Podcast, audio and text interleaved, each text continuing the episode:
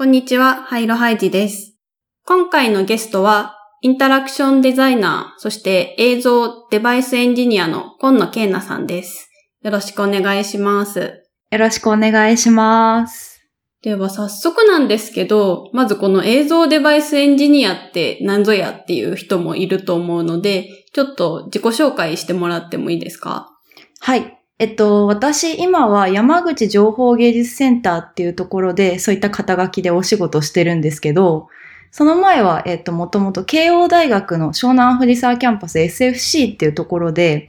えっと、インタラクションデザイン。で、まあ、これもちょっと、また謎の単語だと思うんですけど、えっと、テクノロジーと人との関係性を考えていくみたいな研究室にいて、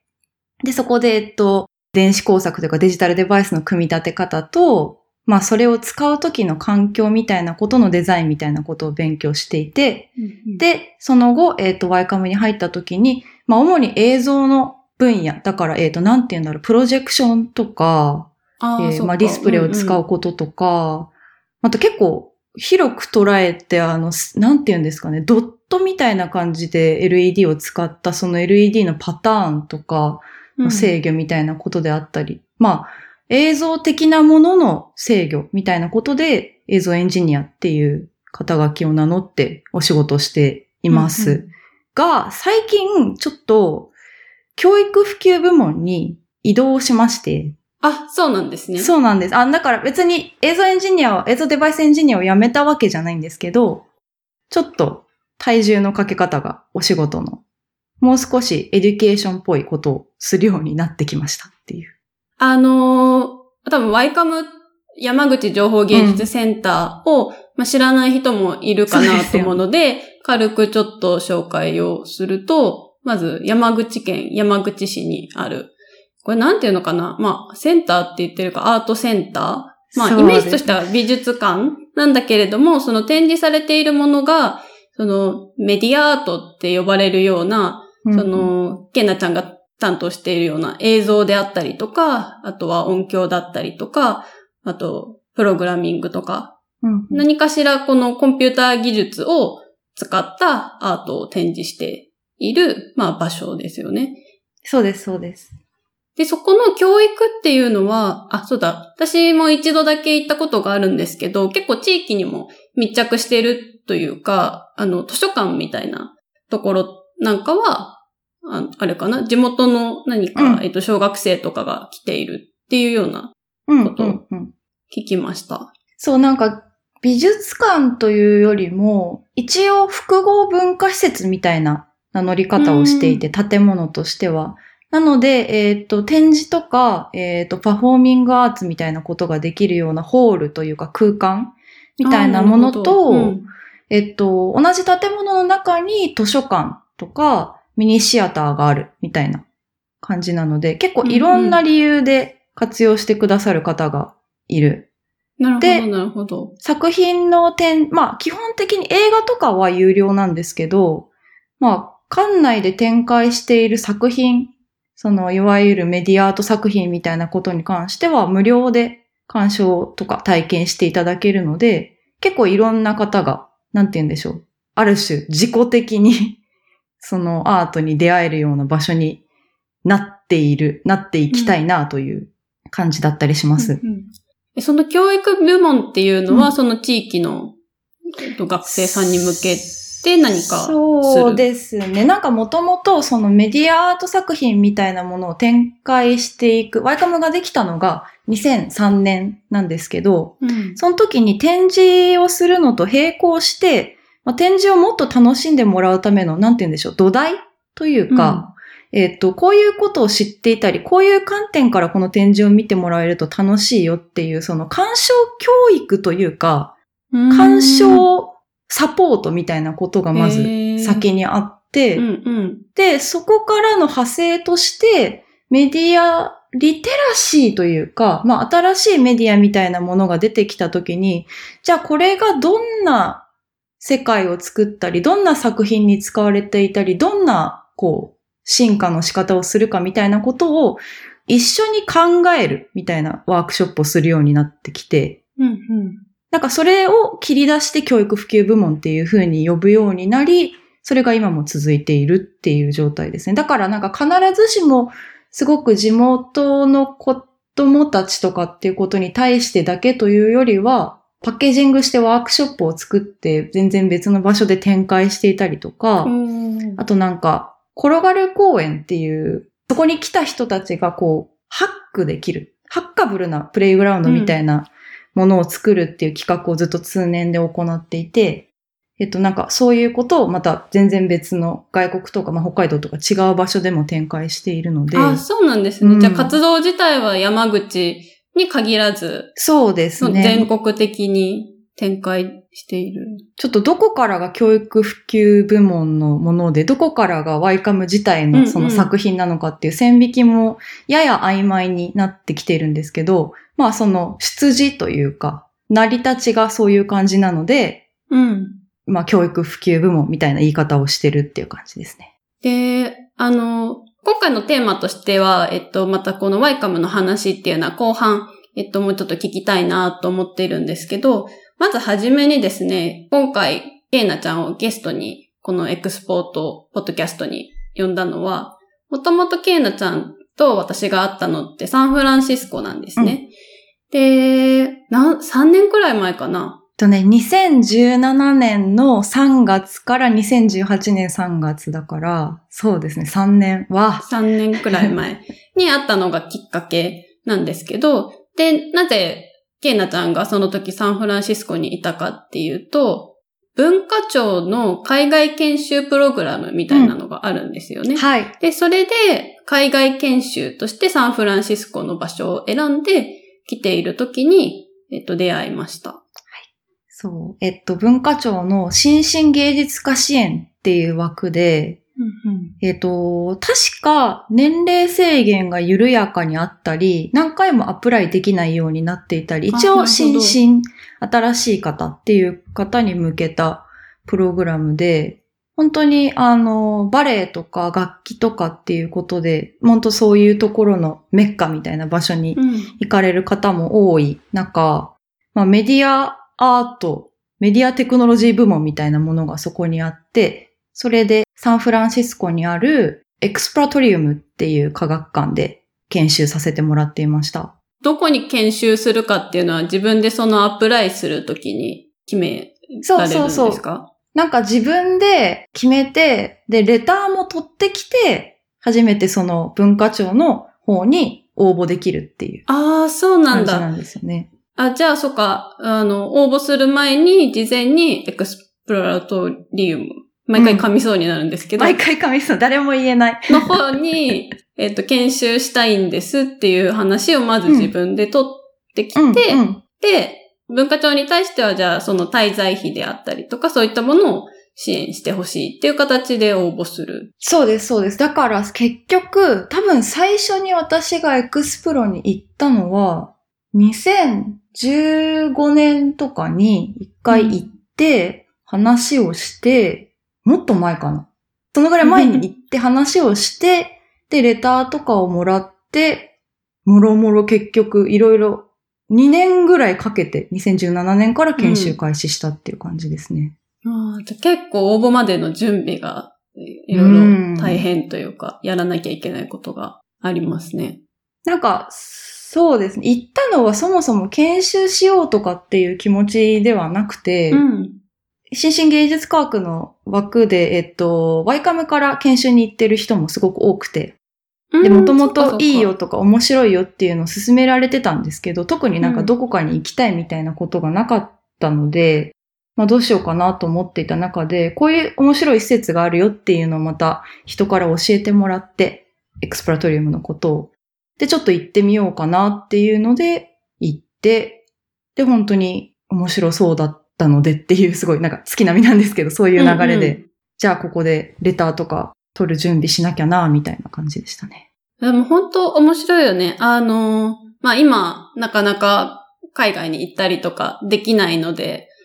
おすすめしづらいというかすぐに行けないとは思うんですけど、あの、今のこの状況が落ち着いて、もし海外に行く機会がある人にはぜひ進めたい場所なんですけど、うん。まずなんか面白いのは、まあ先ほど科学博物館うん。っていう風に言ってたと思うんですけど、なんだろうな、展示があるというよりはすごい体験型参加型のものを開発しておいてある、なんか実験場みたいな場所ですよね、すごい。いや本当まさに実験場だと思います。なんか、うんうんもともと、ハンズオンっていう風にそういう展示を呼ぶみたいなんですね。いわゆるなんでしょう。見てこう勉強してっていうことじゃなくて、なんか触って実感を持って納得したりみたいなことを促す展示方式のことをうんうんハンズオンって言っていて、それですごく有名な施設で、ハンズオン展示で。で、なんか日本科学未来館とか、実は Y 館も立ち上げの段階で参考にしていたらしくって、そのエクスプラトリウムのやり方っていうのを。なんかその、これ日本だとっていうとちょっと言葉が強いというか偏見かもしれないんですけど、比較的サイエンスとアートっていうことはちょっと住み分けられているというか、うん。なんか畑が違うことみたいな扱いが、もともと、特に自分が子供の時とか、まあなんかはなされていて、なんか今、ようやくというか、なんとなく流れとしてここが近いんじゃないかっていう流れに日本でもなってきてるよううんなうん。気はするんですけど、彼らは結構本当に昔からある施設なんですけども、なんかそもそも標語として、サイエンス、アート、ヒューマンパーセプションっていう風にあ掲げていて、そうなん。そのための施設ですよっていう風に言っているので、ワイカムもそういう要素を取り込みたかったみたいなんですよね。メディアアートみたいなものを大きく出すタイミングで。うんうん。それとまあ現実がね、すごく一致してるかっていうと未だに苦労はしてるんですけど、なんか本当にその、うん、なんかギークな感じとアートの雰囲気みたいなものがぐちゃぐちゃに混ざり合った実験場っていうのが、ね、お酒飲むイベントとか一緒に行ったりしましたね。そうそう、あれなんていうイベント名だっけ？サイエンスバーみたいな、すごいうん説明を受けながらいろんなお酒を なんか、ジンはこうすると発酵するみたいな話とか、昆布茶の効能とかいろいろ聞きましたね。ね。そう、だから、まあ、ナイトミュージアム的なね、うんうんうんまあ、お酒を出しているイベントなので、夜参加するものなんですけど、しかも、科学博物館なので、まあ、日中のメインの、なんだろうな、訪れる人ってやっぱりお子さんだったりとか家族連れの方が多いと思うんですけど、でもそういう場で、その夜、しかもお酒をテーマにした実験的なイベントをするっていうのが、なんか、うん、すごい新しいというか。なんか、未経験なジャンルでしたよね、あれも本当に。うん。なんか本当普段の展示も夜、そのまま見れるんですけど、うんそういろんな展示と展示の間に、さらに新しいそのお酒を使った実験的なものを置いてて、で、実際に飲めるっていうね。そうそうそうそう。なんか、あれは結構スペシャルな感じなんですけど、毎週決まった曜日に、の夜は、アフターダークって言って、夜6時から10時ぐらいまでオープンしてるんですね。うんいつものオープン時間は確か10時から5時なんですけど、うんうん。その後一旦閉めて、また夜オープンするっていうのをやっていて、あそこまで大規模じゃないけど、ちょっとお酒も売ってて、で、まあ大人が来やすくて、で、スタッフも子供相手がメインじゃないから結構こう、まだ全然できてないアイデア見せちゃうみたいなこととかも。机一個出して、今こんな展示考えてるんだよね、みたいな話をいきなりお客さんにするみたいなのが、どこでもやっていいよって言われていて。けなちゃんが働いてるそのラボみたいな作業スペースとかにもお邪魔させてもらったんだけど、あの、なんていうの、プロトタイプをそのままもう出しちゃうみたいな感じの展示やってるよね。そのラボっていうのも結構展示場から見えるっていうのかな？結構メインの動線上にラボも置いてあって、だから、その中の人が実際にこれから展示するであろうものを作ってる様子とかも全然見れちゃううん。ところに置いてあるっていうのが、すごい、うん、お面白いなって思った。結構それがもう本当に行った時とか衝撃的で、しかもあれはなんか話しかけていいよっていう意味らしいんですよ。あそこにあるのはそうなんだ。うん。中の人に。自分も中で作業してる時に話しかけられたし、今何してるのとかお客さんから。で、なんかそのいつでも何でも聞いていいっていうことの表れとして壁とかを低くして、中がしっかり見えるようにしてるとか、で、わざわざその工場って、ワークショップの作業するところの近くにプロトタイプを置いて、なんか作業しながらお客さんがプロトタイプに対してどういう反応をしてるか見れるみたいな。なるほど。あの、これあれですね。ソフトウェアというかデジタルプロダクトデザイン的に言うと、ユーザビリティテストを、そうそうそうそうこの博物館の中でやっていると。そうなんですよ。すごいそういうのが衝撃的で、特うんに結構ワイカム、まあこれワイカムに限ったことじゃないと思うんですけど、なんていうか、一応ワイカムってアートセンターを名乗っているので、美術館とかっていうよりは、えっ、と、内部に開発メンバーがいて、アーティストを呼んだり、まあ、研究者を呼んだりして一緒に作品を作って、新作を展示する。で、その、の新作をまあ世界に巡回させていくみたいなのがメインのお仕事。まあたまに普通に巡回してる作品を展示したりとか、パフォーマンスやったりすることもあるんですけど、一応メインは新作制作で、うん。だからその、それなりに自分はそういう作品だの、まあ展示だのを作るっていうことに対して、まあ多少の知識はあるとは思ってたんですけど、うんうその、まあユーザビリティテストみたいなものも含めて、制作のプロセスのラフネスというか、対話を惜しまない姿勢というかっていうのが 結構衝撃的で。普通何か、えっと、人に公開します、展示しますっていうので、その、つうん、家庭報告みたいなのはあったとしても、そこを実際に、なんだろう、インタラクション？そのうん制作過程すらも、そのインタラクションになってるって、なんか、確かに聞いたことがないというか、結構それが一番衝撃的で、うんうん。でも確かに、なんでしょう、その、そういうことをしてくれると、まあそれは地域柄とか、サンフランシスコって特にその、なんでしょう、打てば響く方が多い土地のような気もしたので、アメリカとかの中でも、うんうん。そう土地柄もあると思うんですけど、すごいフィードバックを返してくれるんですよ。まあ、特にお酒が入ってる大人とかも 望まなくても ベラベラ喋ったりしてくれるんですけど、でもうんうん、そういうことでもなく、すごくなんていうか、オーナーシップみたいなものを持って、自分はこう思うよとか、なんかちっちゃい子とかでも最近こういうことを学校で勉強したから、こういうことを展示されてる展示をこうやって体験してこう思いましたみたいなこととかを、すごいガンガン返してくれて、うんうん。それが必ずしも同じやり方が日本で全部うまくいくっていうふうにはその時も思わなかったんですけど、でもなんか、こういうやり方もあるんだっていうのが、すごく衝撃的で、いろいろ試したい気持ちになったのが、まあ、場所を選んだきっかけだし、うん行った後も本当に一番衝撃的だったことかな。で、そこで1年間かな？研修期間は。うんうん。短かったですね。そうね。一年間その濃いところで過ごしたあっという間に日々が過ぎそうだね。いやー、楽しかったですね。なんか、本当に。スタッフが自分の新作だけを考えて、3日間でプロトタイプ作って見せ合いっこする会とか、店合いっこ楽しそう。すごい楽しくて、めちゃめちゃアホみたいなアイデアでうん。もすごい真面目に全員取り合ってくれたりして、あと、うんうん。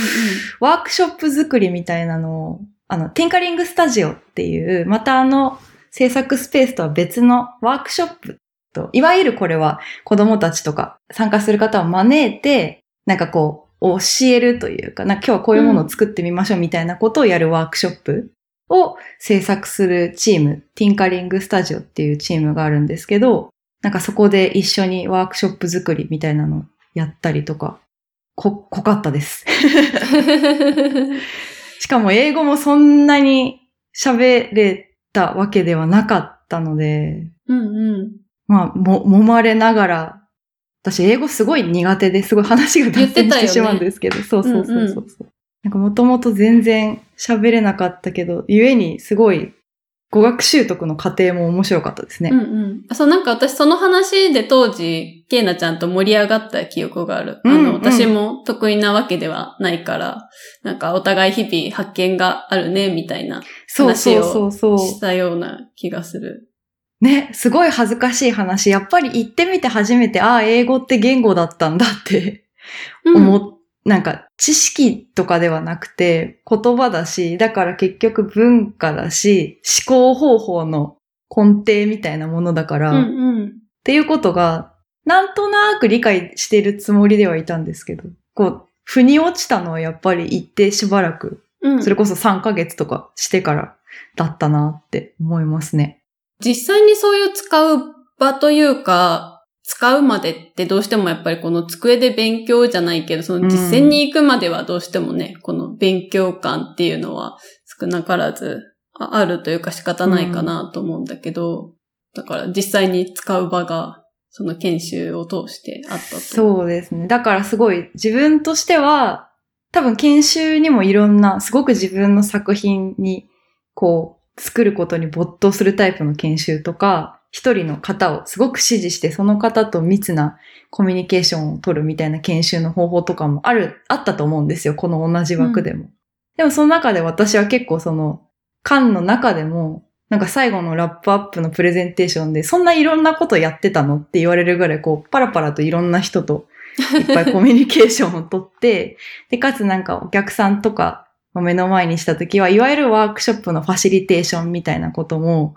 めちゃめちゃ拙いながらやったりしてっていうのが、自分としては、まあ、プレッシャーというか、負荷ではあったけど、すごい合ってたし、勉強になったのかなっていうふうに思いますね。あじゃあ、研修中っていうのは結構自分が望んだ通りにアレンジできるというか、関わりたいものには関われた。なんか、多分これ本当にいろんなスタイルがあると思うんですけど、ことエクスプロラトリウムは、今まで 私たちの施設は3ヶ月以上の、あの、研修の受け入れをしたことがないので、あの、よくわからないって言われて、ど、どうしていいかよくわからないから、ちょっといろいろ話し合いながら決めていこうっていうふうに、もともとその、一応3ヶ月ぐらいの研修は私が担当していたっていう人からそういうふうに言われて、うん。あ、そうだよな。1年の研修って、なんか、こう、海外留学としては短いですけど、うん研修としては割と1年って長いのかと思って。なるほど。で、なんかその中で話していく中で、じゃあ、えっ、と、この部門にこの期間、この部門にこの期間みたいなものを、すごいいろいろ、割といろんなこと移動する形で決めていって、かなり自分のやりたいようにできましたね。文化庁もその報告っていうことを返せれば、すごいいろんな自由を許してくれる枠だったので、いやー、すごい贅沢な一年間だったなーって、今でも思ってます。その報告っていうのは、え、な、何を報告するの？こういうことを学びましたっていうそう、本当になんか、日本の文化の文化貢献になれば、基本的に何でもいいですよっていうような姿勢なんですね。うん。だから本当、その、まあ、レポートみたいなものを毎月提出するとか、比較的こう、多分、いただいているおお金に対して、作家さんの負荷みたいなものはすごく少ないんじゃないかな。どなたにとってもっていうふうに思います。うんうんうん。うー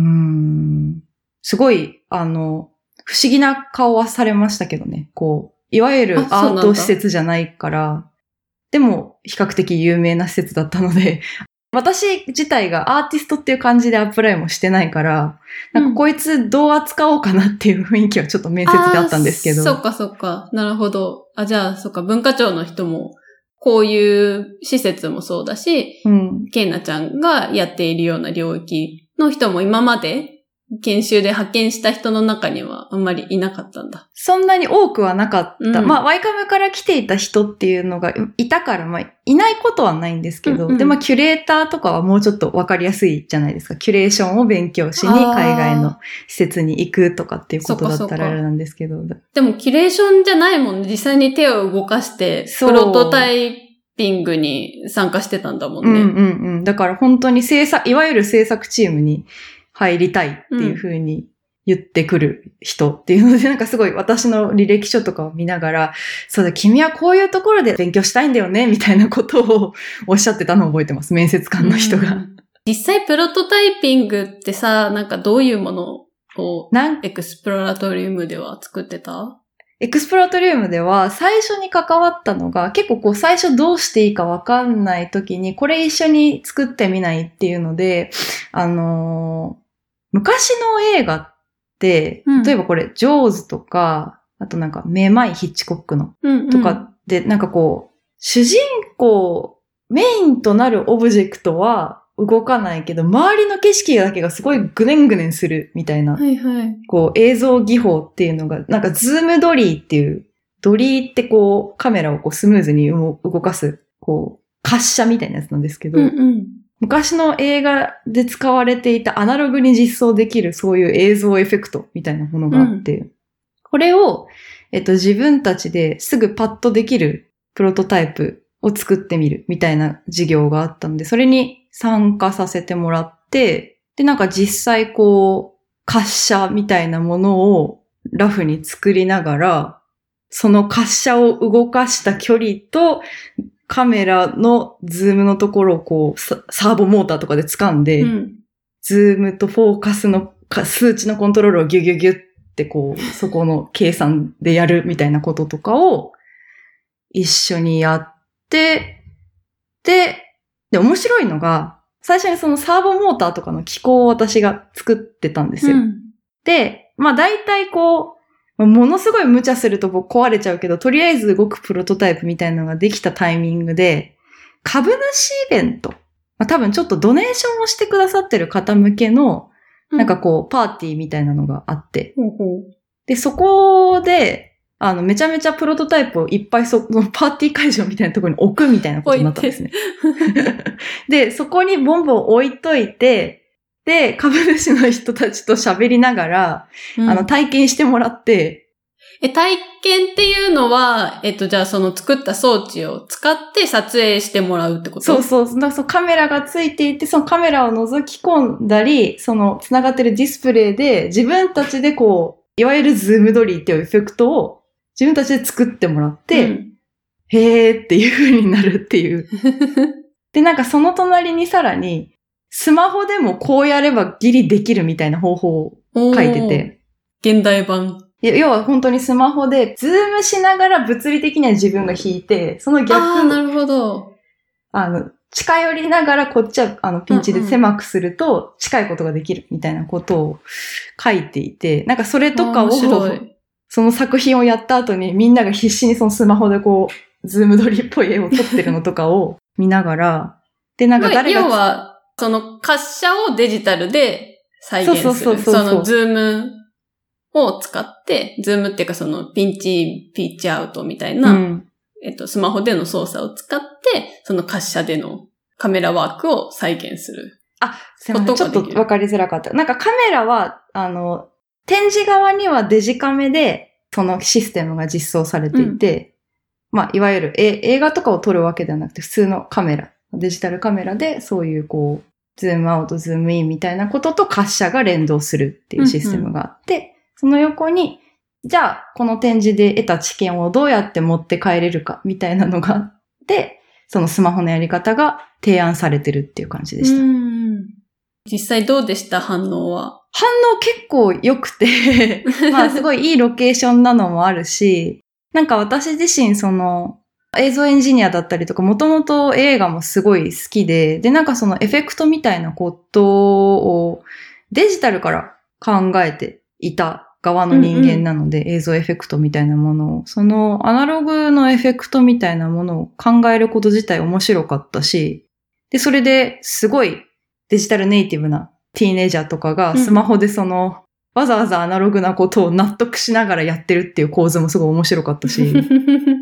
なんか最初のお仕事としてはめちゃめちゃ楽しく興味を持ち続けてできたなって。あとその作り手みたいな人がそのフィードバックの現場までいるのってやっぱり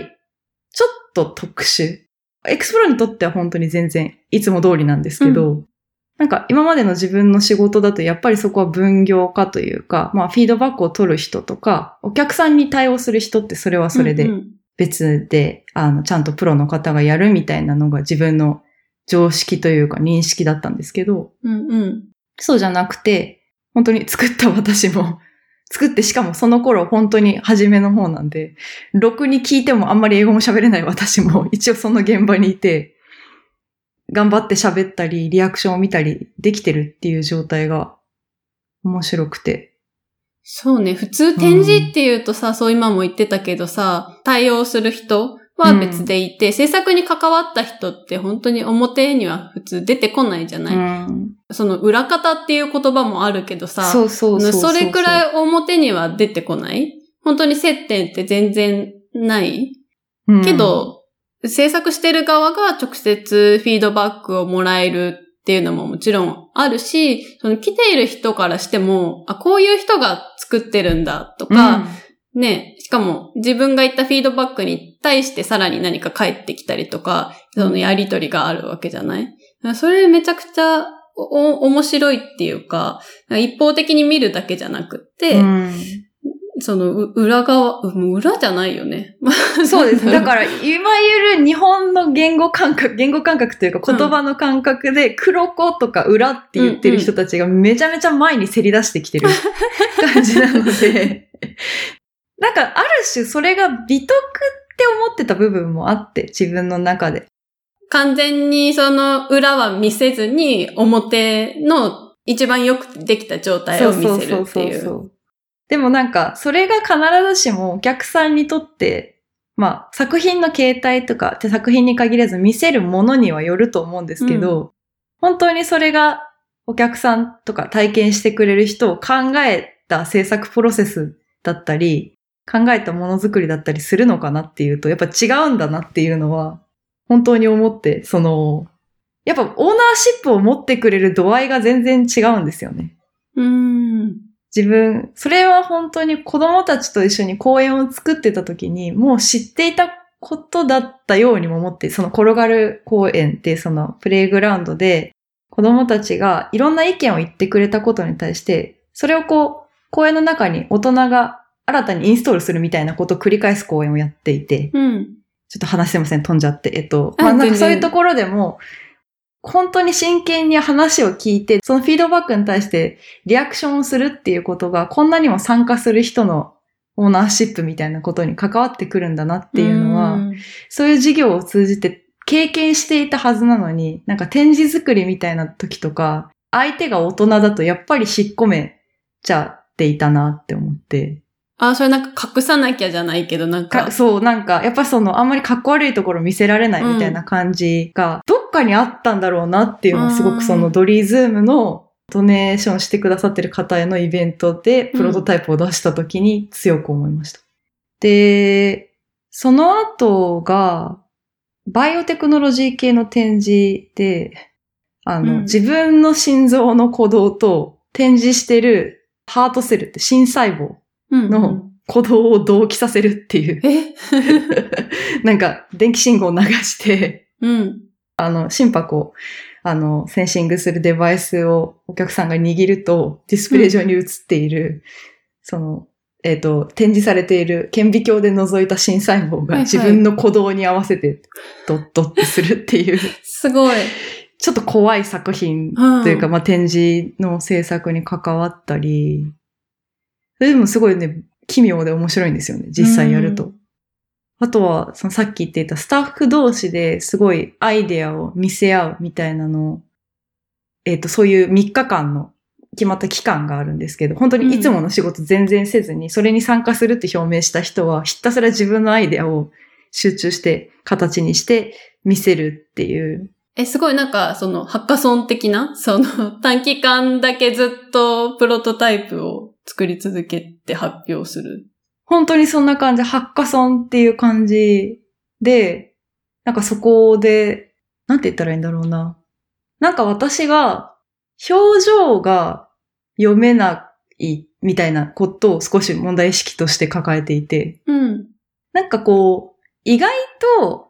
顔を日本で見てなかったというか人とコミュニケーションをするときに、声色みたいなことが結構その人のテンションというか、感情みたいなものを読み取るときに大事な自分の認識では大事なことで、で、英語になっちゃった時に、その時はだいぶなんとなく喋ってることとかわかるようにはなってたんですけど、今この人が機嫌がいいのか、うん。そうでもないのか、あとなんかドライヒューモアってあるじゃないですか、英語だとその、真顔でジョークを言うみたいな。はいはいはい。私すごいその毎回それにマジレスしてて。わかんなすぎて、そう、めちゃめちゃ怒りながらわけわかんないこと言ってるように見えていて、私には。っうんうんていうのとかがあった時に、なんかこう、秘密のメッセージでいいから私だけに表情を伝えてくれる方法みたいなのがあればいい。いのにと思って、なんかこう、うんうその時にたまたま全然別のそのエクスプロで働いている人から、すごい怖い歴史だけど面白いのが、暗号システムとして、アイブリンクって瞬きを使ってモールス信号で通信していた。なんかスパイ同士みたいな人たちが、みたいなのがあるよっていうのを教えてもらって、瞬きで絵文字を作るみたいな展示を、展示っていうかすごいこう、プロトタイプを作って、みんなで瞬きで絵文字打たせるみたいなのをやったりとかしましたね。え、それ、瞬きってさ、でもそんなにパターンあるのかな？まあ、まず左右があるでしょ？なんか左右と入力時間みたいなものを決めて、な回数と、えっ、と、要は、それも全然モールス信号と同じシステムで、で、両方、片方ずつこうやってコントロールするのも難しいから、本当に単純にアイブリンクを下しない、下下しないみたいなこととかで、うんうんあの、みんなこっそり私に 感情を教えてっていうので 作って 置いてたっていうのがあり、なんかほんとそういうのとかチーズィーというか、あんまりなんかこう、すごく科学館らしい大事な知識がみたいな話じゃなくても、なんかこういうことを思ってこういう形にしてみたみたいなものに対してみんながすごいいろんな議論をしてくれて、なんか私はここで出てきた顔文字に自分の感情の方が引きずられてこっちの顔文字の気持ちに寄ってくとか言われたりとか。そんなことあると思いながら。で、なんかうまくいかない感じが、やっぱり自分の感情とかを示せないようなことと近くて面白いとか、まあ本当になんて言うんでしょう。ん議論好きというか、うん。うん。みんな、こう自分の意見言いたがりみたいな人たちなので、なんかどんな球を投げてもいろんなことが返ってきて、なんかその後もすごい意味不明な翻訳装置みたいなのをずっと作ってたんですけど、え、それ気になる？え、もうなんか、すべての振動を全部モールス信号に変換して、なんか、こう、携帯のバイブレーションが意味のあるテキストになるところまでずっと振動させておいて、意味のあるテキストを切り抜くみたいなのとか、うんうん。なんか、そそれで、一回だけ I'm not mom って出て、すごいあ、ちゃんと文章になるんだ。そう、えってなって、すごい怖かったみたいな話を人にしたりとか、へー。その頃はずっと本当に翻訳みたいなものが、ほ本当にこう、机上の空論でしかないなみたいな、それちょっとボイドマガジンの方でも書かせてもらったんですけど、うん。日本語から英語に置き換えるときに、この英単語は日本語でこういう意味ですよっていう話になるじゃないですか。うん。こう、なんて言うんでしょう。フラワーは花だし、レインは雨みたいなことっていうのが、まあそのコンビになって教わるじゃないですか。でも、その頃から徐々に、この言葉、今パッといい例が出てこないですけど、この言葉は英語でしか知らないとか、逆にこの言葉は日本語でしかなくて、英語にこういう感じの言葉はないとかっていうのが増えてきて、うんうん。そうね。あの、学べば学ぶほどここ1対1じゃないんだなっていうのすごくあるよね。で、なんか、このぐらいのエリアの、しかもこの範囲ぐらいがこの英単語みたいな感じとか、逆に日本語も、この英単語のこの英単語、この英単語の意味も入った日本語のこの言葉みたいなことがどんどん出てきたときに、うん。翻訳とか通訳みたいなものがすごい嘘でも成立しちゃうなっていうふうに思って。あ あ。そう、だから、100%変換してるわけじゃないってことだよね。その意訳っていう言葉もあるけれども、変換プロセスのうちにちょっと欠落しちゃう情報もあったり、うん。近しいけど、エグザクトそれじゃないっていうものになっちゃうってことだよね。そうそうそうそう。なんかそういうことを考えたときに、じゃあ、なんかこう、嘘でも、じゃあこういうルールだっていうふうに言って、しかもその、えっ、と、通訳している相手側が、あんまり感情を見せないもの、例えば無機物とか だったら、もうそれって正解っていうことになっちゃうのではみたいな感じのことを思っていて。だから洗濯機とかが喋る言葉とかをずーっとこう記録して、昨日洗濯機はこう言ってましたみたいなのをなんか貼り出したりとかしてました。本当自由研究みたいな感じだったんですけど、うんうん。それもずっとやってるうちに、その夜のイベントの方で、いろんな人とその話してみなよって言われて、うんで、ああ、じゃあやってみるかと思って出店みたいなのを出して、もともとそのアイブリンクをモールス信号にするっていうのを教えてくれた、一緒にエクスプロで働いてる人に英語サポートしてもらって、うん。そのアイデアについてずーっと人と話しながら実際にそこでいろんなものの振動をとってリアルタイムに翻訳かけていくみたいなのをやったりとかしました。おー。そうね、振動ね、うん。ノートパソコンに私よく耳を近づけるんだけど、なんか調子が悪い時に。うんうんうん。それなんでかっていうと、まあ、ファンの周りっていうか音を、あの、まあ、聞いてるんだけど、うんうん、でもそうね、それってすごい人っぽいというか、なんかこそう。し心臓の音を聞くじゃないけど、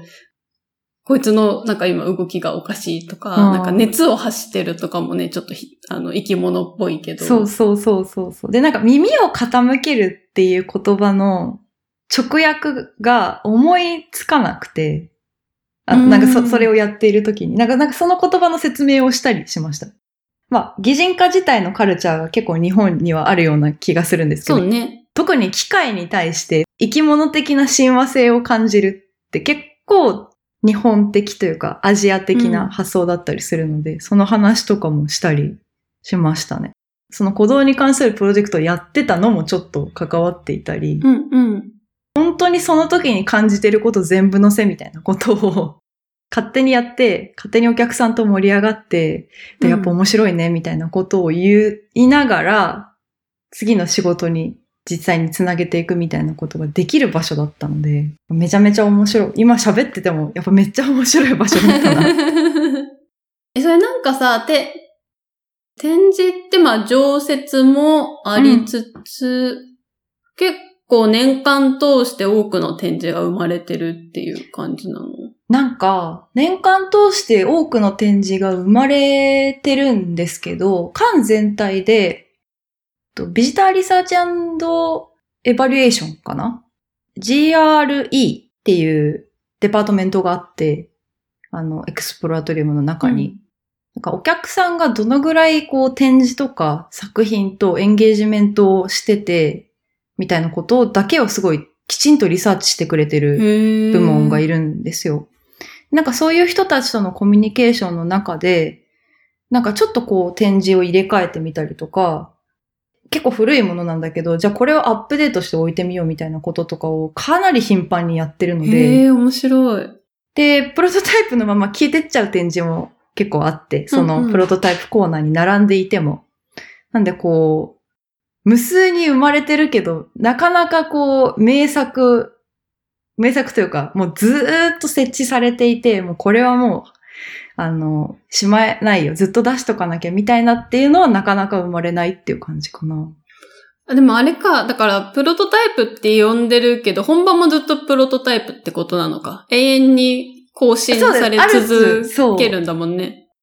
永遠に更新し続けるし、あの、壊れたものはずっと直すし、っていう。うんうん。で、お客さんの前で直すし、みたいな時もありましたね。いいね。ああのさ、私メディアアートそんなに詳しいわけではないんだけど、結構ずっと疑問だったのが、あの、結構メディアアートって、使ってるデバイスとかによっては、う動かなくなってしまったりとかするじゃない、それこそ、はいなんだろう、ブラウン管のテレビとか？そうそうそうそうそう。なんかしかもそれをアートとして、あの、作品としてる人たちって、そのまあアップデートすることもできるんだろうけど、でも手を加えてしまうとなんか、その作品ではなくなってしまう問題とかもあるよなとか。だから、その、壊さない形で、メンテナンスはされてるんだと思うんだけど、アップデートはできないじゃない？はいはいはいはい。そそういうのすごいだからむ、難しそうというかなんかいろいろ問題ありそうだなっていうのは思ってた。作品っていう枠にしたらやっぱり大変なんですけど、エクスプロだとやっぱり帰属先が、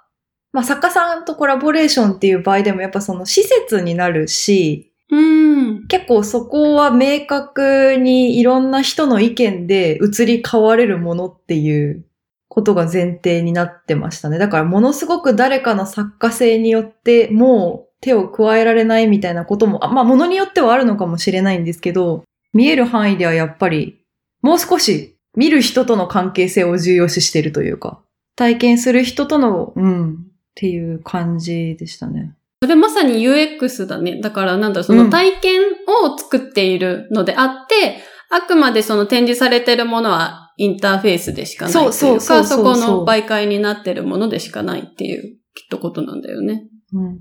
だから、やりすぎると、怒られるんですよ。やりすぎるとというか、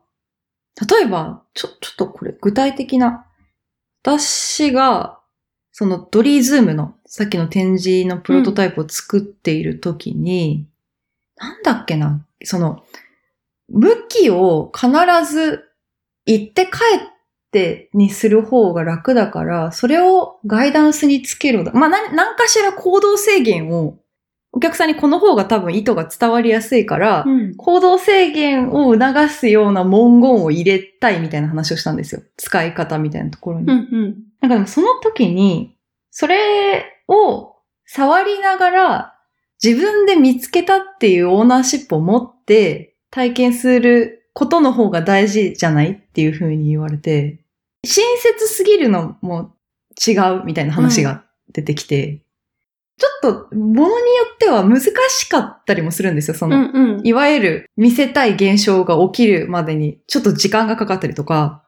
少し条件的にこう、うまい加減の調整が必要だったりするみたいなものに対して、もちろんもう全然できないとかではダメなんですけど、うんうんなんかちょっと親切にしすぎるみたいなこと、サービス過剰みたいなものはすごい嫌う傾向があって。なるほどね。あのーそれでも UI の世界、UI、UX の世界でも似たような議論というか、はちょっとあって、うんうん。わかりやすさとか使いやすさみたいなものを、まあ私たちプロダクトデザイナーは考えているわけなんだけれども、一方でそのさっきちょっとわかりづらいとか難しいかもしれないっていうふうに言ってたりとか、あとオーナーシップっていう言葉が出てきたけれども、その一見わかりづらいんだけれども、それをユーザーがその操作を発見したときに、えっ、と、シェアしたくなるらしいのね。うんうんうんうんうん。その発見したことを共有したくなったりだとか、あるいは、えっと、他のユーザーに対してその使い方を説明したくなる。っていうふうに言ってて、だから今の話すごいちょっと近いんじゃないかなって思ったのは、あの、もちろん迷わないようにそのね、文章で保管したりだとか、すごいシンプルなものにしたりとかっていう方法ももちろんあるんだけれども、ユーザーがその使い方を発見できた方が、そのシェアラブルっていう言葉で、えっと、その議論では言われてたんだけど、うんうんうん。わかりやすい例だとなんかスナップチャットとか、はいはいはいはいあの使いづらいって言われてるけれども、でもそれだけユーザーを魅了してるのは、初めにその使い方を発見した人が友達に言いたくなったりだとか、うんそういう感じ。で広まってるっていう記事を読んだことがあるんだけど、いや、すごい、本当に近いですね。なんかそれこそ、一番エクスプロとかで美しい状態とされていたのは、お客さん同士が教え合うっていうことが、一番どちらにもオーナーシップがあるし、出しゃばりすぎていないというか、そのエクスプロという存在自体が出しゃばりすぎてなくて、みんなで本当にサイエンス、アート、ヒューマンパーセプションについて考えられている姿の一つとしてそういうことが言われていたんで、今ちょっとびっくりしちゃいました。えー、面白い。いやー、あ、いい、いいところだな。また行きたい、行きたいな。ほんといろいろ落ち着いたらまた、ね、本当に。ね、また来てください。後編に続きます。後編では、ケイナさんが山口情報芸術センター、ワイカムに戻ってからの様子や近況などを聞いています。